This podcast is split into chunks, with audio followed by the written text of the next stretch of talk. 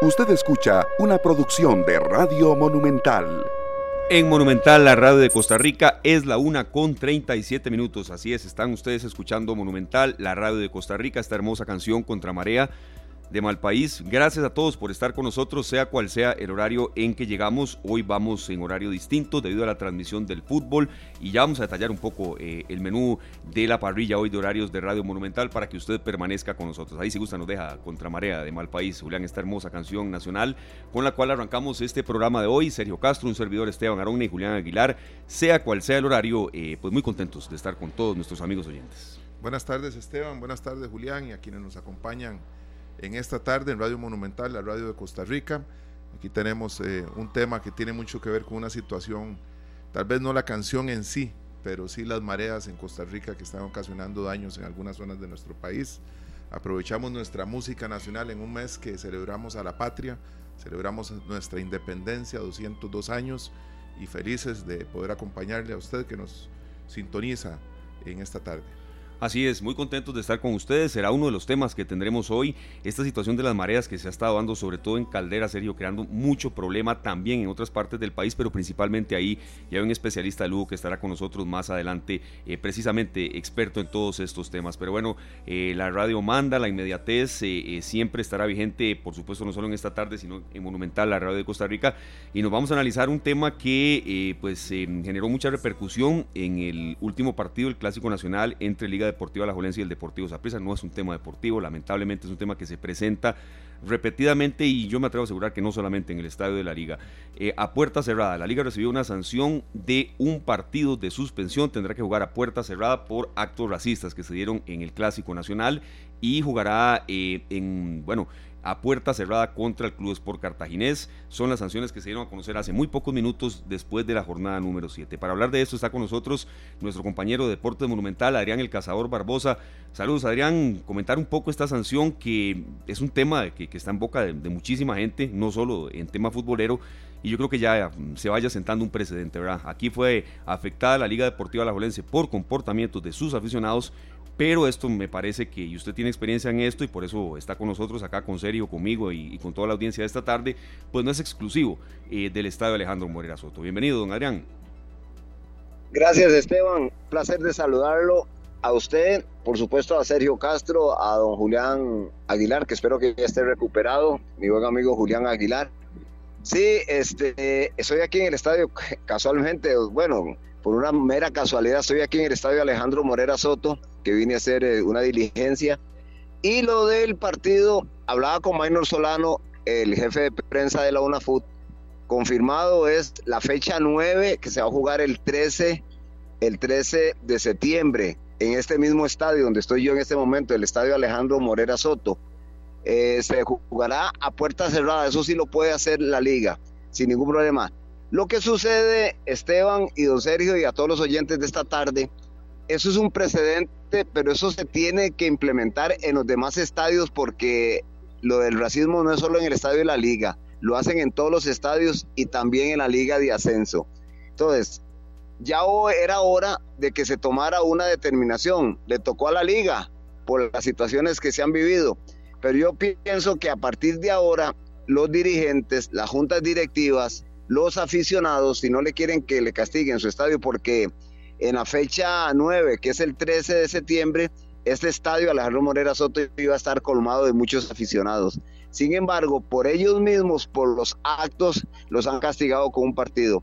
Y a partir de ahora, ya de los demás equipos se tienen que cuidar los, eh, no solo la dirigencia va a tener que tomar decisiones eh, con la seguridad privada, la seguridad pública y también que vean y que vayan identificando a esas personas que vienen a causarle daño a una gran institución como es, en este caso, la Liga Deportiva La Juelense. Pero eso es un precedente que hasta ahora se da y ahora sí, por racismo lo están aplicando porque había muchas quejas de muchos entrenadores, de muchos jugadores, de que para qué tanto cartel no al racismo si al final no se toma ninguna decisión. Hoy el Comité Disciplinario de la UNAFUT ha tomado la decisión de suspender por una fecha a la Liga Deportiva Alajuelense, pero a partir de ahora se puede esto incrementar no a un partido, a dos partidos, puede ser a más. Así que eso para llamar ya la atención de que no puede ser posible que en nuestro tiempo, en nuestro campeonato nacional, se estén dando actos como estos que hoy está afectando a la dirigencia, le va a afectar a los jugadores porque no es lo mismo. O sea, eh, vamos a tener este partido como cuando se jugaba en pandemia, que no habían aficionados. La prensa, afortunadamente, sí podemos ingresar, pero no es lo mismo, no es disfrutar lo mismo, los jugadores lo sentirán, no es lo mismo.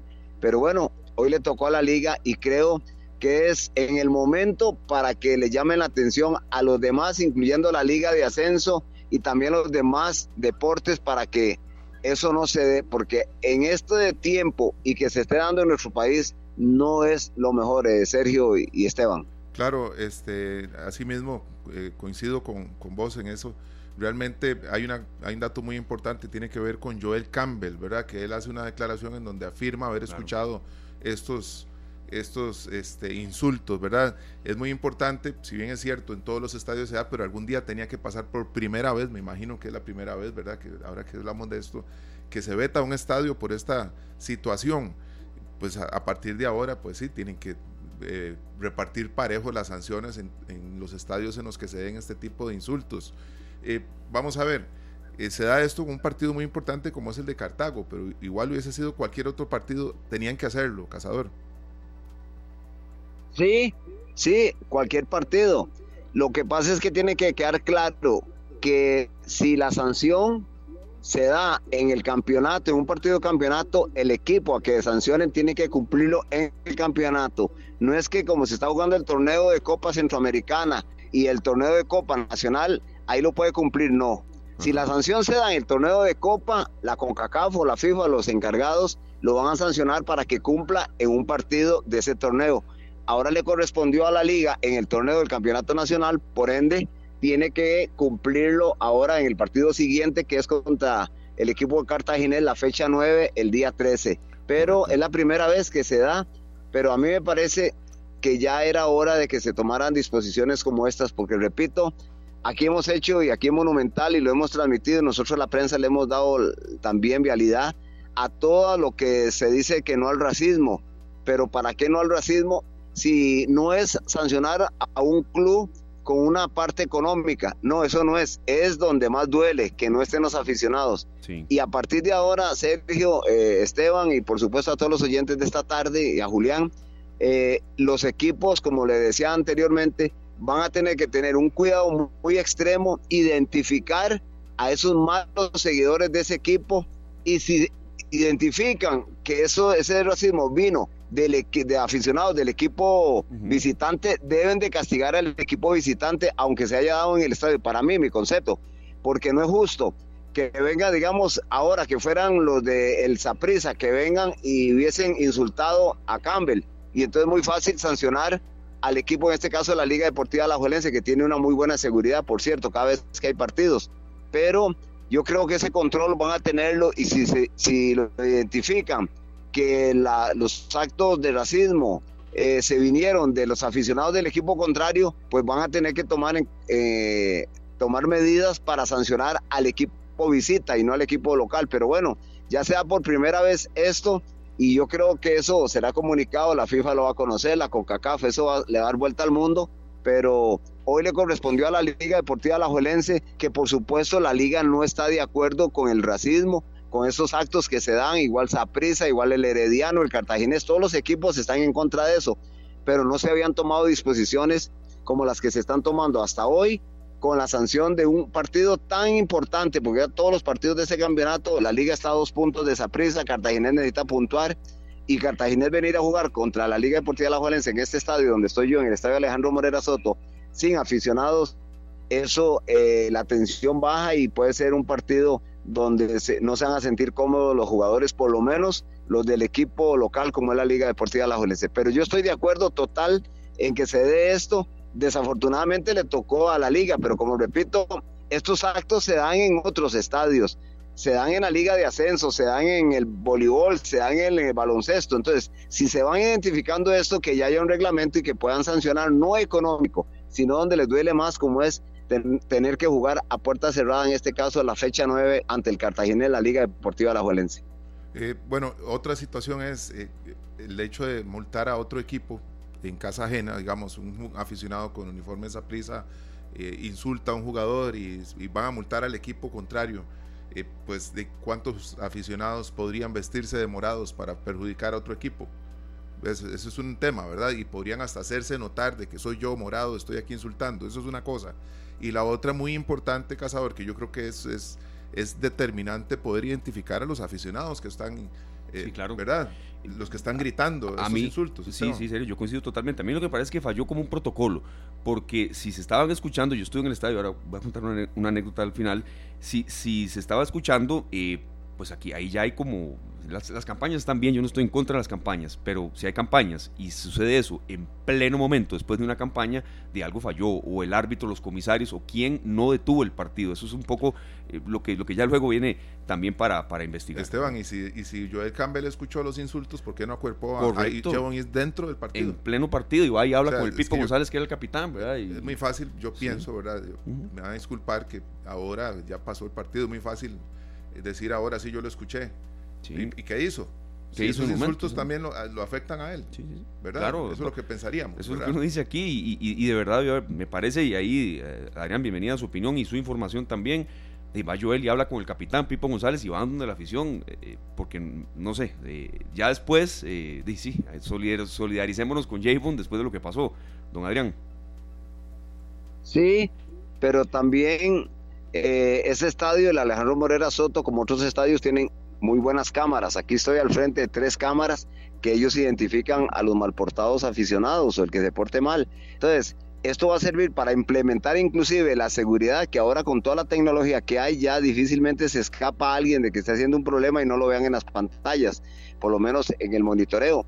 Pero digamos, ahora le tocó eh, al jugador Yabón Is, que lo escuchó el eh, jugador de la Liga Deportiva La Jolense, pero ¿cuántas veces en este mismo estadio han insultado y a veces malos seguidores del mismo equipo han insultado a sus mismos jugadores. Entonces, a mí me parece que a partir de ahora es un precedente que se da, es de mucho cuidado y van a tener que normalizar, la comisión disciplinaria va a tener que hacer algún adendum a lo que tiene el reglamento disciplinario para sancionar y poder hacer un protocolo totalmente diferente. Y como se ha visto en otros lados, si eh, el capitán o cualquier jugador llegue y le comunica al árbitro, el árbitro está en toda la potestad de suspender el partido hasta que no se normalice o saquen a las personas que están causando problemas. Pero esto va a dar para que se pueda ir corrigiendo eso y muchas cosas que hay que ir corrigiendo, porque en un país donde vamos a, a campeonatos mundiales y donde se hacen congresos y donde se hace la seguridad, pero en eso estamos fallando, entonces van, van a tener que llamar a cuentas a los que tengan que llamar a cuentas para poder eh, corregir estas situaciones y que hoy en día no se vea afectado, en este caso la Liga Deportiva Alajuelense, por unos malos aficionados que vinieron a insultar o que insultaron y que a veces se da muy, pero muy seguido. Así que yo creo que ahora en adelante, inclusive los mismos árbitros, porque hay cuatro árbitros, está un comisario de la UNAFUT, a veces para estos partidos mandan dos y tres. Entonces, cuando pasa eso, que tengan autoridad también para parar el partido advertir y si identifican a las personas, a la o a las personas que, que, salgan del estadio porque eso no puede estar sucediendo. Sí, sí. Tal vez, perdón, Esteban y Cazador, es muy probable que si el, equipo y la seguridad reaccionan de esa manera, sacan a los aficionados, tal vez la multa no sea tan drástica. Sí, porque hay una reacción inmediata, hay una, hay una reacción de la organización en torno a la violencia que se está dando, sea física o verbal. O verbal, sí. No, no, que se que se que quede el presidente. Adrián, muchas gracias por, por informarnos, por, por, comentar un poco de una noticia que acaba de, de, trascender y que también ha estado en boca de todos. Y rápidamente yo quería compartir esta anécdota, Adrián, y, y, serio, los amigos oyentes, y bienvenidas opiniones también en el, eh, con respeto, por favor, eso sí, como generalmente diría que es más del 95% de la gente que nos comenta. Yo estuve en el estadio y sí, yo, yo escuché gritos así en la parte donde estaba no tanto, pero no puedo decir que no había, porque sí, sí había, ¿verdad? Si, si, el mismo Joel Campbell lo dijo. Y, y, por un lado eso, ¿verdad? Y por otro lado, al final del partido, había fila de aficionados liguistas intentando tomarse una foto con Jonathan McDonald, que estaba ahí viendo el partido en un palco. Entonces, este, Jonathan mandó la, la, descendencia que tiene, ¿verdad? Claro. Entonces, eh, por favor, que estar en el 2023 hablando de esto me parece que es retrógrado y, y sí quería compartir esa rápida anécdota, este cazador. Por un lado, insultos, eh, cuando la liga tiene varios jugadores de color negro y también haciendo fila para tomarse fotos con Jonathan McDonald. Entonces, de verdad, es, es, risible lo que se dio. Sí, son de las cosas que se dan en nuestro país, pero en realidad, Esteban, eh, Oscar y por supuesto Julián y a todos los oyentes, lo que hoy ha sucedido es un llamado a atención para que ahora sí, de ahora en adelante, se cuiden todos, porque no es justo que a un jugador negro, porque no lo voy a decir de color, es negro, como hay que decirle las cosas, porque tal vez se pueden insultar si yo le digo al moreno, no, es negro, tenemos que respetar, como nosotros somos blancos también nos deben de respetar. Entonces, no puede ser eso que esté sucediendo, repito, eh, en un campeonato y a esas alturas eh, donde Costa Rica ha ido a varios mundiales y aquí se hacen campañas de campañas, pero la gente no entiende. Así que a mí me parece que en buena medida han tomado esta decisión. Lamentablemente le afecta a la Liga Deportiva Alajuelense que van a jugar, ya está confirmado, van a jugar a puerta cerrada. El partido se va a realizar en este estadio, en el estadio Alejandro Morera Soto, pero a puerta cerrada solo la prensa podrá ingresar.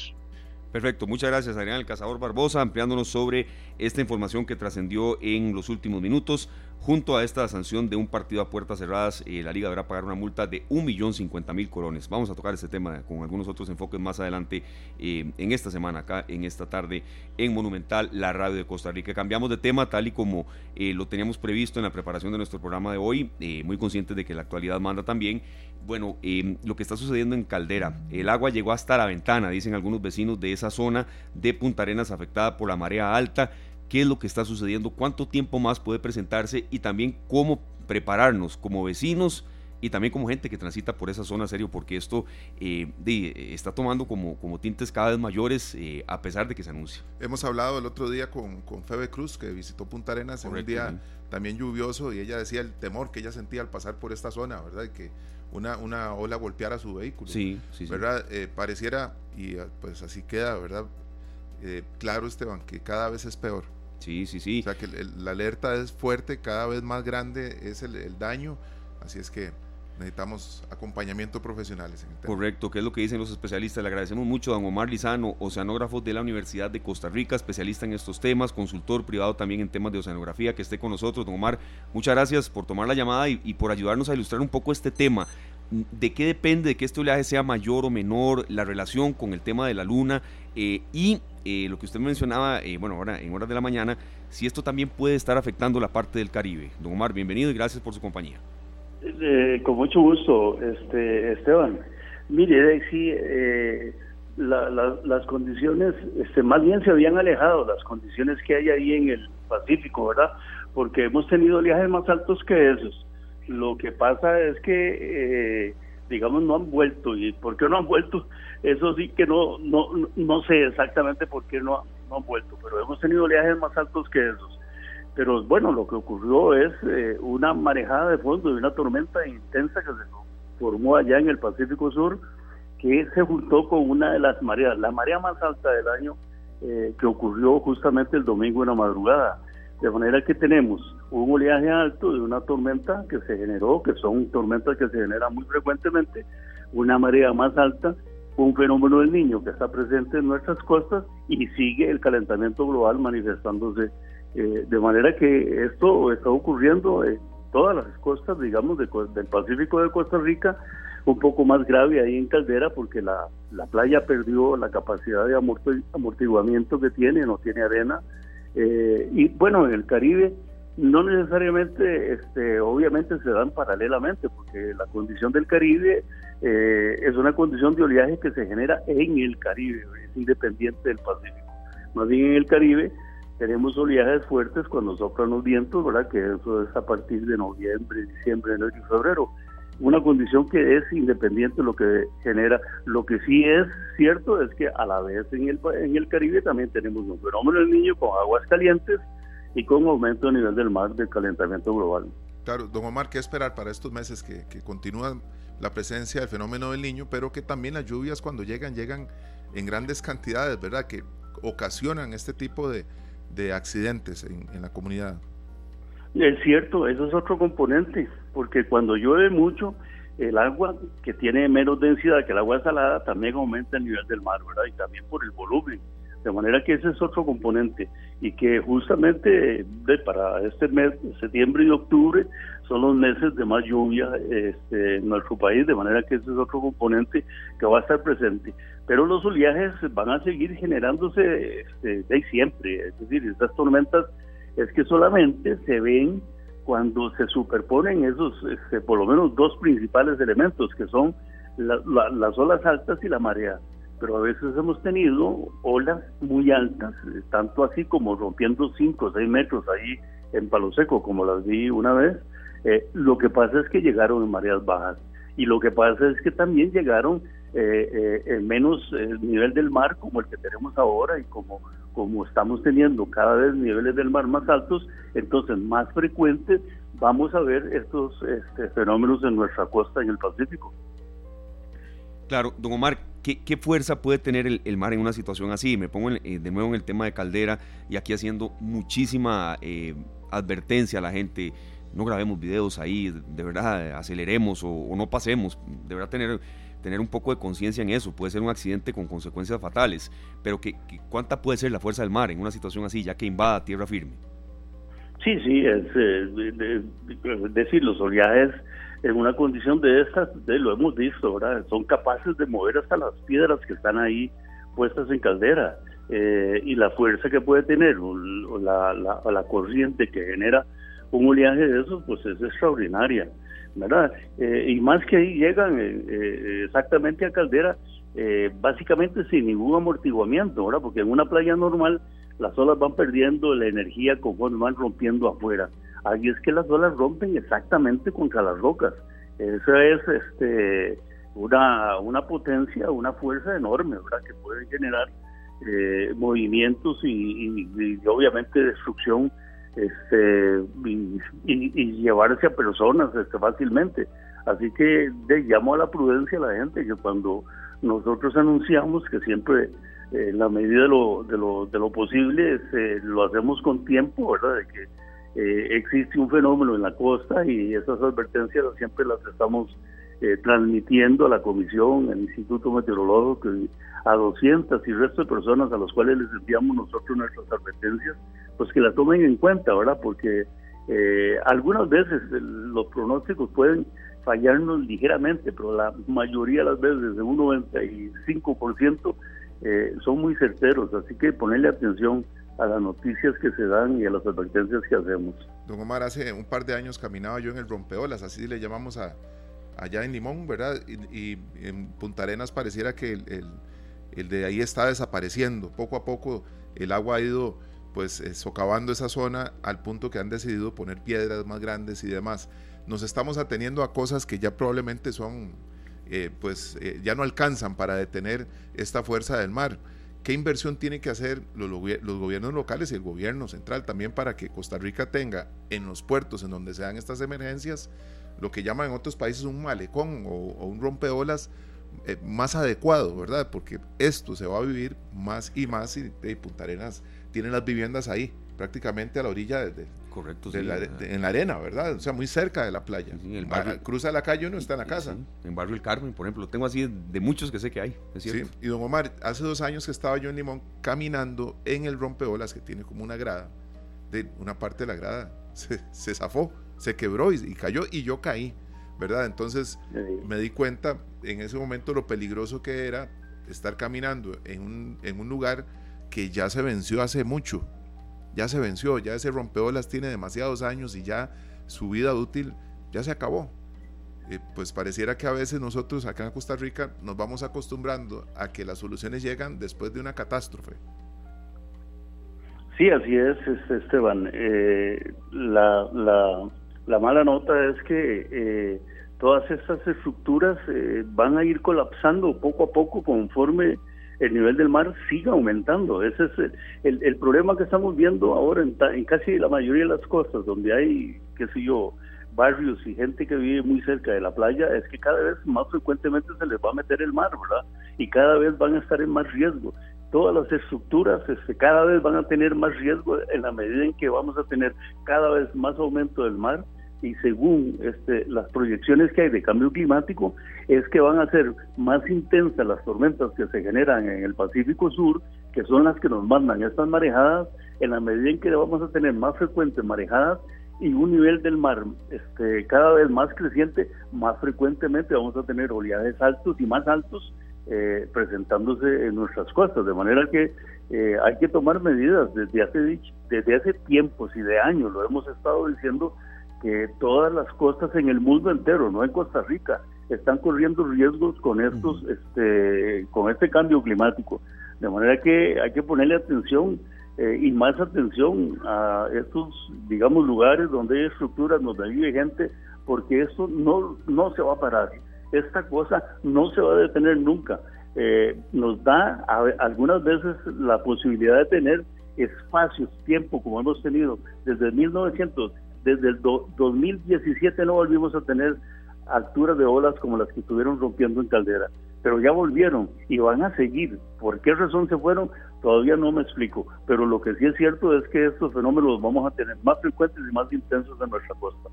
Claro, y a uno lo que le duele tal vez de, que no se tomen algunas medidas, don Omar, es que sí hay criterio de expertos. Usted es una voz muy autorizada, sabemos que hay colegas suyos en la Universidad Nacional también. Eh, es decir, hay mucho ente que están desde hace mucho tiempo anunciando que esto puede pasar.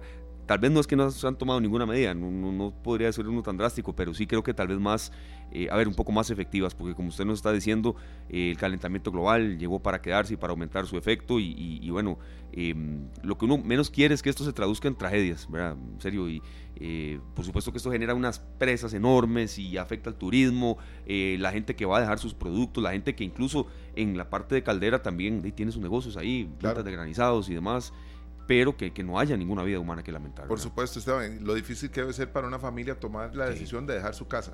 Sí. Tal vez hoy no está lloviendo, tal vez las olas hoy bajaron y, y hoy tenemos paz. Entonces, en, base a eso uno se puede confiar, ¿verdad? Pero qué difícil para una familia que toda su vida ha estado ahí, tener que moverse, desplazarse y dejar lo que tanto les ha costado construir. Sí. Definitivamente, don Omar, esto es para tomar en cuenta y tener mucha cautela y estar visitando la página de ustedes, constantemente estar uno informándose, porque siempre hay información muy valiosa que nos puede cambiar el día. Este, y que tomemos esto como un aviso, ¿verdad? De lo que de lo que nos va a seguir pasando, de manera que vayamos nosotros tomando conciencia, este, y buscar medidas de adaptación. Eh, esto va a seguir ocurriendo y como repito, cada vez más grave y más frecuente, de manera que vayamos tomando de una vez medidas a ver cómo eh, nos, digamos, nos vamos a tierras más seguras. Yo siempre digo que, ok, Punta Arenas también le va a pasar esto y conforme pasan los años va a seguir siendo este, cada vez más inundable la punta de Punta Arenas. Y me preguntan cuánto tiempo, digo, mire, yo no lo sé porque a veces puede durar nada más cuánto tiempo de probabilidad y de que estos fenómenos se junten, que ya están presentes, ¿verdad? Pero yo les digo, mire, aprovechémoslos hasta que no nos pongamos en riesgo, ¿verdad? En la medida que sintamos que realmente las condiciones del mar se están dando eh, y tienen un, un, atentado contra, digamos, nuestra vida y donde estamos, mejor nos vayamos a otro lugar, a tierras más altas. Perfecto. Eh, don Omar, muchísimas gracias por su ayuda. Una última consulta. Por favor, este, eh, si nos recuerda el tema de la aplicación, eh, de verdad, porque aquí estamos conversando con mi compañero serio que no solo para terremotos ni temblores, también hay para tema de oceanografía. Entonces, este, lo queríamos de verdad recapitular, el tema de la aplicación. Sí, sí, con la, mire, para teléfonos con la palabra este, en su tienda respectiva, ¿verdad? Le ponen la palabra mío y aparece mío espacio Cimar M-I-O-C-I-M-A-R, Mío Cimar. Y en la página, los que no pueden accesarla este, por teléfono, porque los de sistema operativo Android, los nuevos, tenemos un problema que ellos cambian más rápido de lo que nosotros cambiamos nuestro nuestro sistema, ¿verdad? Y entonces algunos no lo cargan. Pero para iPhone está funcionando perfectamente. Pero si no, lo pueden accesar por teléfono en la página nuestra eh, tienen la información, ¿verdad? Diaria, todos los días con pronósticos de oleaje, este, de temperatura del mar, de corrientes, pronóstico a siete días. Y mareas tenemos desde 1950 hasta el 2050, información este, de que es muy, muy, muy útil para la gente eh, que quiere planificar en la costa. Así que con la palabra mío, Simar, en internet encuentra inmediatamente la página nuestra y toda la información que nosotros eh, disponemos al público. Excelente, don Omar, muchísimas gracias.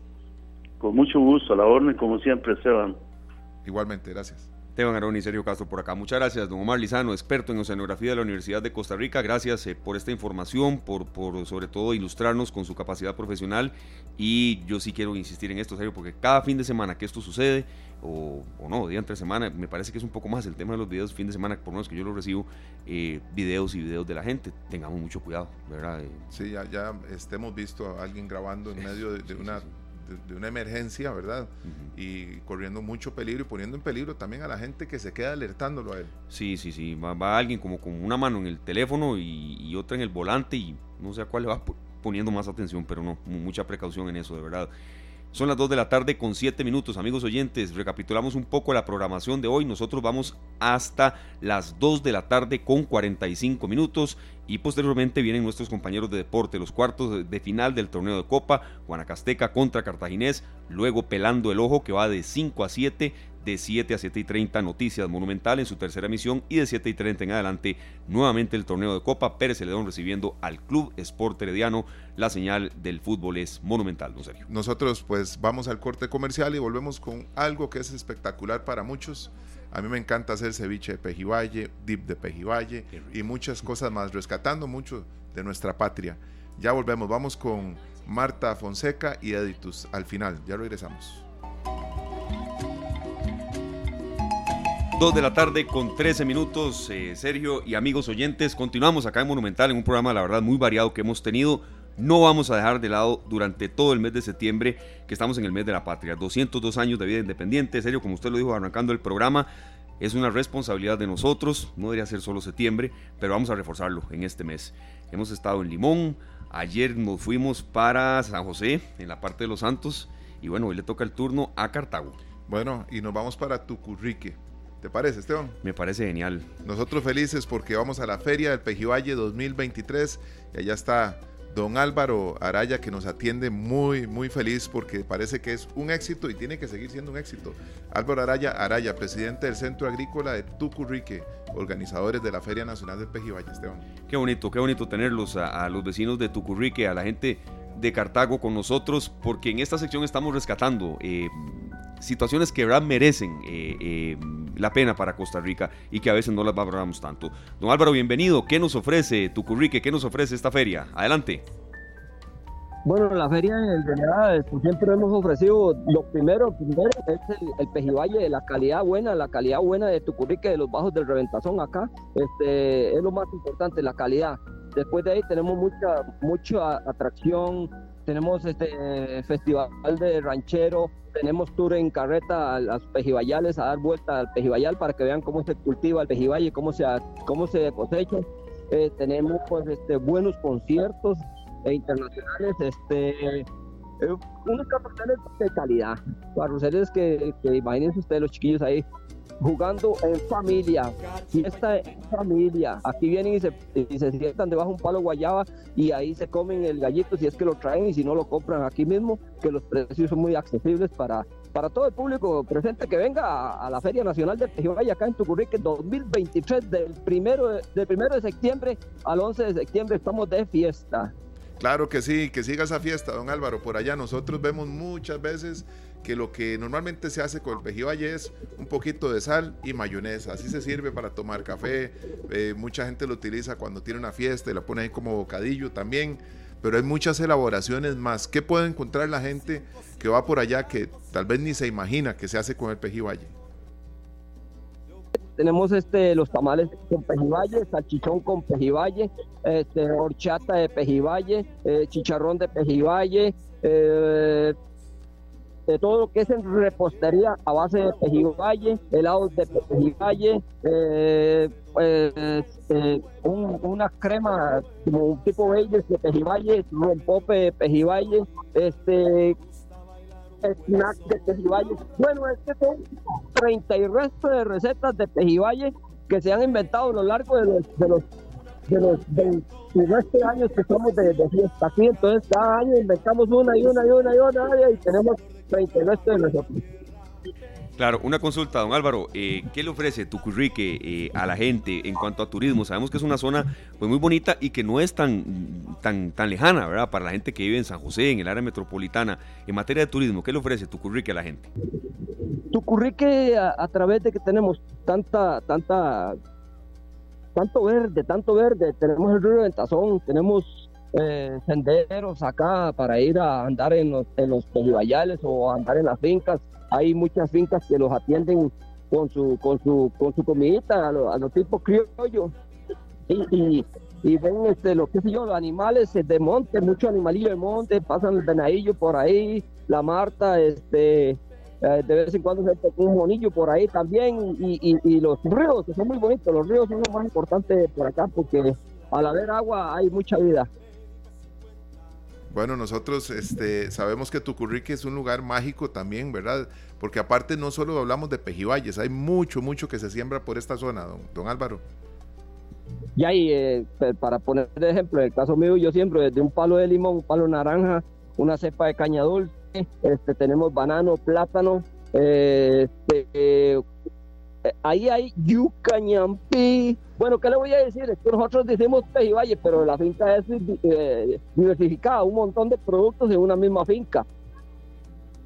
Claro, don Álvaro, eh, es verdad que mucha mayonesa puede, una frase que todo el mundo va, a entender lo que quiero decir, mucha mayonesa puede pasearse en un pejivalle mucha mayonesa puede pasearse, es un, poquitito mayonesa porque lo, fuerte, lo fuerte es el pejiballe, ese, e, e, ese, es el, sabor, porque el, sabor del, del pejiballe, del bajo de reventazón acá en Tucurrique, este, es un sabor peculiar, no es toda la zona del país que tiene ese, ese, ese sabor de pejiballe. Vamos a tener que ir por esa feria y todavía faltan, usted dijo que más de 30 recetas, ¿verdad? Yo tengo que mandarle dos. Ya le voy a pasar una foto de un ceviche de, pejiballe con mango. Ahí tengo la foto. ¿será?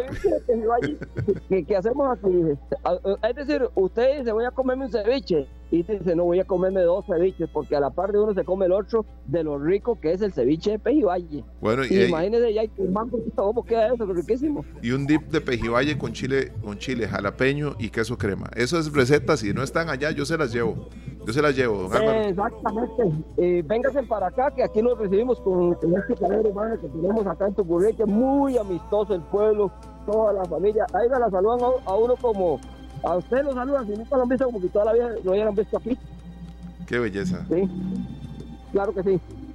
Perfecto, don Álvaro, muchísimas gracias de verdad por haber estado con nosotros, por ser parte eh, de esta sección en la que queremos rescatar tradiciones, rescatar lo lindo que tiene Costa Rica, que es mucho, tal vez si podemos de nuevo dar el tema de, las fechas, ¿verdad? De esta Feria Nacional del Pejivalle, edición 2023, de cuándo a cuándo va y, dónde se realiza específicamente, repasar esos, datos. Feria, Feria Nacional del Pejivalle del, del del primero de septiembre al 11 de septiembre en este año 2023 acá en Tucurrique de Cartago, de Jiménez Cartago, cerquitica San José. Estamos a una hora de San José. Es donde está todo lo de nosotros. La diversión está cerquitica, no hay que ir muy largo. Estamos a una hora de San José solamente. Muchas gracias, don Álvaro, de verdad, muy amable por haber ayudado a formar patria acá en esta tarde, en esta sección que queremos ir rescatando, ir yendo por todo el país. Mucho porque lo que, lo que, lo, que los, agricultores recogen acá en esta feria, el menudito para, para, para diciembre, es gracias a la publicidad que ustedes nos dan a nosotros. ¿Está bien? Para nosotros es un placer, un placer, don Álvaro. Muchos éxitos. Saludos a todos por allá. Igualmente, gracias. Gracias a usted. Bueno, don Álvaro Araya, Araya Esteban nos atiende desde Tucurrique, eh, pues especialmente, ¿verdad? El presidente del Centro Agrícola de Tucurrique, organizadores de la Feria Nacional del Pejivalle, y ya nos está no solo invitando a que vayamos, sino que probemos un ceviche que nos va a obligar a una vez probando el primero, a comernos el segundo. Qué, bonito, ¿verdad? Eh, me, ha motivado mucho esta, esta sección porque nos han dado muchas ideas y porque no solamente de lugares hermosos de Costa Rica, sino de actividades, de ferias. Nos hablaron de la Feria de la Fruta allá en la parte de Orotina. Vamos a explorar Feria del Pejivalle Tucurrique 2023. Hasta hay perfil en Facebook, Feria del Pejivalle Tucurrique 2023, del primero al 11 de septiembre. Así es, hay hasta concierto del Rookie. Sergio, vea, últimas preventas para el concierto del Rookie en Tucurrique. Y una gran cantidad de alimentos que se pueden eh, hacer ah, con base en el pejibaye. Yo, sí he escuchado de mucho, serio, de rompope. hay unos que sí he escuchado, hay otros que nos acaba de recetar don Álvaro, que sinceramente no. ¿Verdad que no? Se aprende siempre en esto. Sí. Nosotros, este, Esteban, aprendemos muchísimo con esto porque realmente uno cuando tiene una idea de, algo que se hace en Costa Rica, digamos, chicharrones, ustedes dicen, bueno, eh, usted tiene que probar chicharrones tales, pero uno escucha normalmente que si no ha comido chicharrones en Puriscal, es como si no hubiera comido chicharrones nunca. O Santana y las cebollas, por ejemplo. Exacto. Sí. ¿Verdad? Entonces uno va aprendiendo que hay zonas en donde tienen algo muy, muy especial en torno a uno de los platillos que nosotros consideramos que conocemos y resulta que tal vez eh, el chifrijo, a uno le dicen, si no va a tal bar, el chifrijo usted nunca lo ha probado. Tiene que comer ese para que tenga la idea correcta. Sí, sí, sí, sí.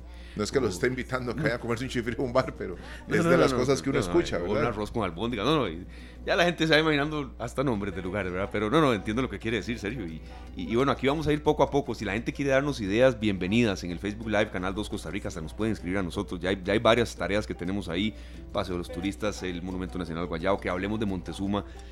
De verdad, eh, en este mes vamos a a darle fuerte a este impulso a, rescatar Costa Rica, porque tenemos muchísimas cosas buenas también eh, por las cuales luchar y sobre todo valorar. Y el año pasado lo hicimos con todos los símbolos nacionales, eh, entrevistamos expertos, este año nos vamos a ir a distintas zonas de Costa Rica, ¿por qué no? Visitaremos una, septiembre es largo, entonces ahí vamos innovando en esta tarde. Por supuesto, vamos con Martín Son, esto se llama Pejivalle, ya regresamos las 2 con 32 minutos en esta tarde. Nosotros pues seguimos acá, Esteban, con nuestra música nacional, pero aparte de esto, viene Rubén Blades a Costa Rica. Y pues es un momento especial para muchos músicos, muchos artistas, cada vez se escucha más información, vemos mucho movimiento. Y bueno, eso es muy, muy especial. Sí, serio, ya he visto varias vallas en algunas zonas, he visto... Em, un poco más de publicidad y, y, recordando un poco a la gente. Será en el Estadio Nacional el próximo sábado. Exactamente, nosotros hemos vivido una fiesta grandísima en ZFM que cerró como tal la fiesta de aniversario el, sábado 2 en Alajuela. Fue un llenazo, fue una fiesta con son mayor. Y ya el cierre, cierre, cierre de aniversario, porque era parte de, la celebración, era llevar a muchos oyentes al concierto de Rubén Blas. Esa información la vamos a tener más adelante en estos días para saber cuánta gente va invitada por, eh, la, por supuesto la productora y como parte de los premios que se entregaron en el mes del aniversario de ZFM. No, no, serio, claro, sábado 9 de septiembre será ese concierto Rubén Blades eh, con Editus, ¿verdad? Con Editus, eso es espectacular. Sí, sí, sí. Vea, leí em, un titular de una entrevista internacional y decía Rubén Blades que eh, para él trabajar con Editus es un privilegio. Que humildad de, señor, ¿verdad? Y, y, nos lo dijo en aquella entrevista, Esteban. que, él, que él decía que, bueno, que teníamos músicos extraordinarios, hablaba de Felipe Fournier, el vibrafonista, dice que es el mejor vibrafonista del mundo, de la calidad de los músicos de Editus, de Editus Ensemble, y ahí van a estar Ramsés Araya, que lo invitó Rubén en Miami, que se viniera para Costa Rica a tocar con él, imagínate.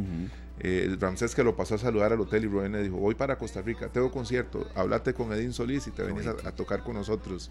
Edín Solís, Ricardo Ramírez, Tapado Vargas, Miguel Rojas, eh, Walter Flores, y Marco Navarro en el bajo, más otros músicos de la Big Band de Roberto Delgado que viene de Panamá. Ellos se juntan en, el primer segmento del concierto a tocar algunas de las canciones que grabó Rubén con Editos. Bueno, serio, de verdad es un, es un tema en el que usted pues tiene no solo contactos de lujo, sino que palmo a palmo con lo que al costarricense le gusta.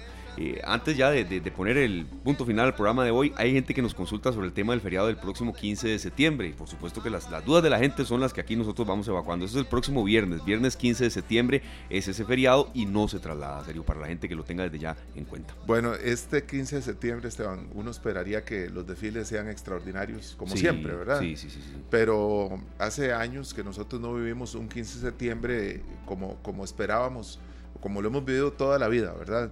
Estos tres años que pasamos eh, con las regulaciones de la pandemia y demás limitaron mucho las áreas a donde se podían realizar los, los desfiles, el tema de los ensayos, que era muy importante que los muchachos tuvieran el espacio para ensayar, ¿verdad? Y pues este año, y encima, cada viernes. ¿Se acuerda, serio? Con prácticamente la gente va a entender que es como una especie de, no sé, de analogía que hago yo, pero eran casi que desfiles virtuales, no salgan, no vayan, pero celebren en casa, eh, pero bueno, y era difícil. Yo me acuerdo eh, allá por la ruta 32 en San Miguel, donde yo vivía, ver a los carros que pasaron el 14 de el 14 de septiembre del 2020 y 2021 con, los, con las banderas y faroles, eh, en vez de hacer el desfile de faroles, era en vehículos, ¿verdad? Que iba la gente pitando y celebrando a las 6 de la tarde y a partir de ahí, después de cantar el himno nacional, celebrando ese día que nosotros celebramos de una manera espectacular con el desfile de faroles y, y los niños y los jóvenes y padres y demás que tanto esperan esa fecha para poder enseñar a algunos que diseñaron su propio farol, ¿verdad? Claro, sí, sí, así es. Bueno, bienvenidos todos, de verdad, a, toda la cobertura que tenemos. Y muchísimas gracias a todos ustedes, de verdad, por haber estado con nosotros, sea cual sea el horario en que llegamos. Ya nos vamos, viene la acción del fútbol rápidamente. Repasamos entonces los compañeros de deportes, cuartos de final del torneo Copa Guanacasteca contra Cartaginés. Mañana vamos nosotros en horario distinto, de 1 a 3, con sorpresas para todos ustedes y mucha este, planificación y sobre todo mucha pasión. Claro que sí, nos vamos con este grupo. Son músicos y cantantes de San Carlos. La canción se llama Costa Rica, tierra bendita. Feliz tarde, gracias. Este programa fue una producción de Radio Monumental.